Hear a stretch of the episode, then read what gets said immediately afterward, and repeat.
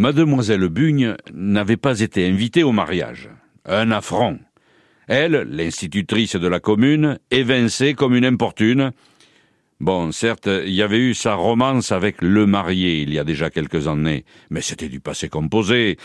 La maîtresse d'école avait été la maîtresse du marié. Bon, voilà, c'est dit, mais maintenant il vit sa nouvelle vie.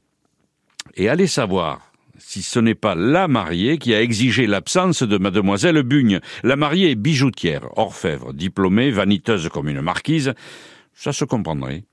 Enfin, moi, je le comprendrais. Mais mademoiselle Bugne, non. Alors, pendant la cérémonie à la mairie, la maîtresse d'école est allée dans le parc du restaurant où devait se tenir le repas de noces. Elle a accroché sur un prunelier une prunelle en or massif, une vraie qui lui a coûté la lune. Elle avait acheté le bijou à Toulouse, mais pas à la Camif, et elle avait fait graver dessus Per lo lo mai de la noche pour la plus belle femme de la noce. Quand la noce est arrivée, quand les invités ont festoyé, ils ont d'abord euh, rien remarqué, et puis ce sont des enfants qui ont averti une mémé bariolée.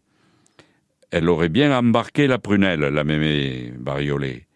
Mais il y avait d'autres mémés bariolés qui tourniquaient déjà autour.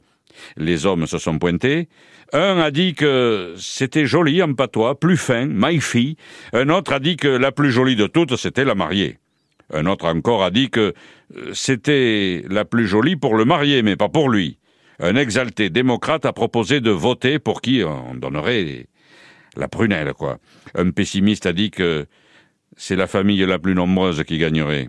Un réaliste a dit tal, c'est comme ça. Et puis un gars a envoyé un coup de poing. Le démocrate a répliqué d'un superbe coup de pied. Les autres s'en sont mêlés, les femmes aussi, les enfants. Les enfants ont picolé le pécharment. Bref, l'annonce a dégénéré. On n'a plus retrouvé la prunelle d'or. Mademoiselle Bugne a bien rigolé. Pauvre vengeance.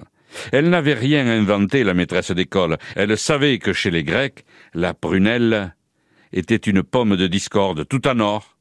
Une prunelle, ça revient moins cher. Elle savait aussi, la maîtresse d'école, que depuis les Grecs, les hommes n'ont pas changé. Ils se battent toujours pour les mêmes raisons, sans demander des comptes à celle qui manigance la prunelle d'or dans le parc du restaurant.